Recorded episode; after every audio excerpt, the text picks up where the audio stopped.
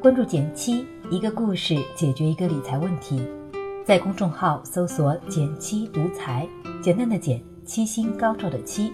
关注后回复“电台”十本电子书，请你免费看，还可以领取小白理财训练营电台粉丝专属优惠，九点九元也可以学理财哦。前段时间，微博出了个大新闻，就连平时默默潜水的我也跟着凑了个热闹。事情的起因是这样的：有位网友觉得周杰伦数据差，连微博的超话榜都上不了，于是他提出问题：真有那么多人会看他的演唱会、听他的歌吗？我有个朋友，中学时代就是杰伦的粉丝，现在已经成了一岁宝宝的妈妈。对于微博这件事，他半开玩笑地说：“周董没数据，小孩子才在意数据，成年人全靠花钱。”不过很快他就自己打脸了。当朋友的群里纷纷开始参与，他也开始给我发送打榜教程。就连沉寂许久的中学校友群，也好像提前约好了似的，瞬间炸开了锅。大家纷纷表示不能丢脸，要去给偶像打榜。当然。群里的绝大多数人和我一样，连什么是打榜都不知道。这完全不用担心，总有人会热心地准备出一份完整的教程。于是，大家给周杰伦打榜的热情堪比当年复习高考。功夫不负有心人，周董在我们这些夕阳红粉丝团的助力下，终于一路走高，力压连续六十四周排名榜首的蔡徐坤，勇夺第一。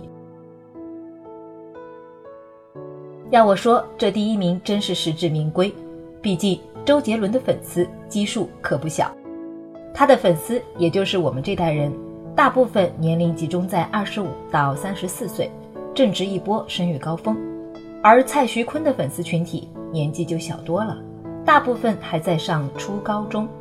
看看人口数据，九零后比八零后少了近四千八百万，零零后又比九零后少了一千两百万。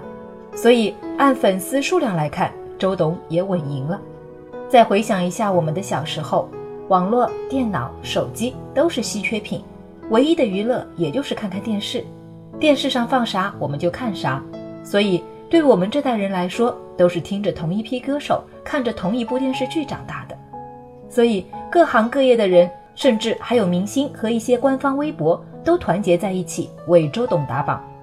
如此看来。除了年龄、时间外，杰伦的粉丝在人力、财力都是挺占优势的。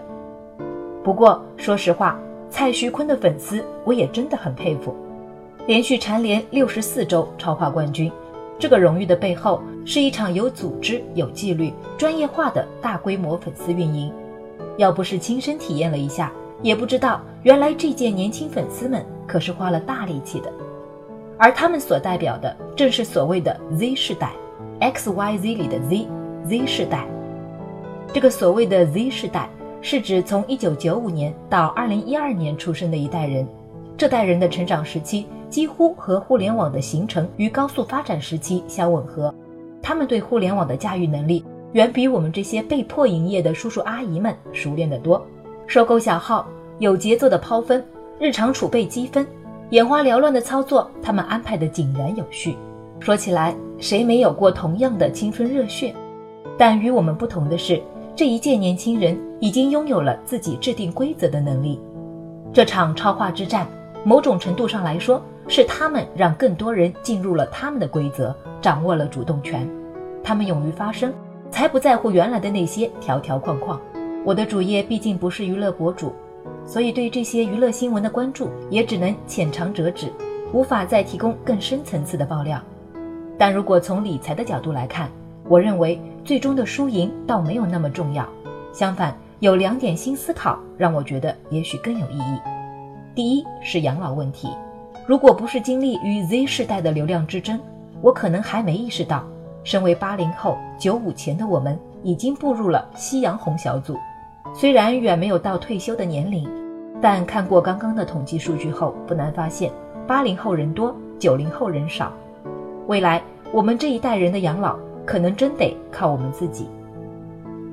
所以，对个人来说，提前做好养老保障和规划，什么时间都不嫌早。就拿我自己来说，每月都定投几千块钱指数基金，没啥压力，却是个挺好的准备。另外，从趋势来说，养老行业未来应该发展不错。我身边就有高管朋友最近辞职，准备在养老行业创业了。所以，接下来的求职和投资，大家也不妨考虑一下这一块。接着，第二点思考是要理解和欣赏 Z 世代。似乎每一代人都看不上下一代，这个我觉得真没有必要。周杰伦这个话题之后，蔡徐坤的粉丝也宣布，不再仅仅关注数据，而是更多的关注作品。孩子们也会渐渐长大，这一代人他们的消费习惯和消费喜好的确和我们大不一样，但与其带着偏见，不如尝试理解，甚至学习他们的优势。我相信一定会有不一样的收获。每个时代都有每个时代的声音，拥抱新变化，也会有更多新机会。好了，今天就到这里啦。右上角订阅电台，我知道明天还会遇见你。微信搜索并关注“减七图财”公众号，记得回复“电台”，你真的会变有钱哦。另外，小白理财训练营也正在火热招募中，欢迎你来参加哟。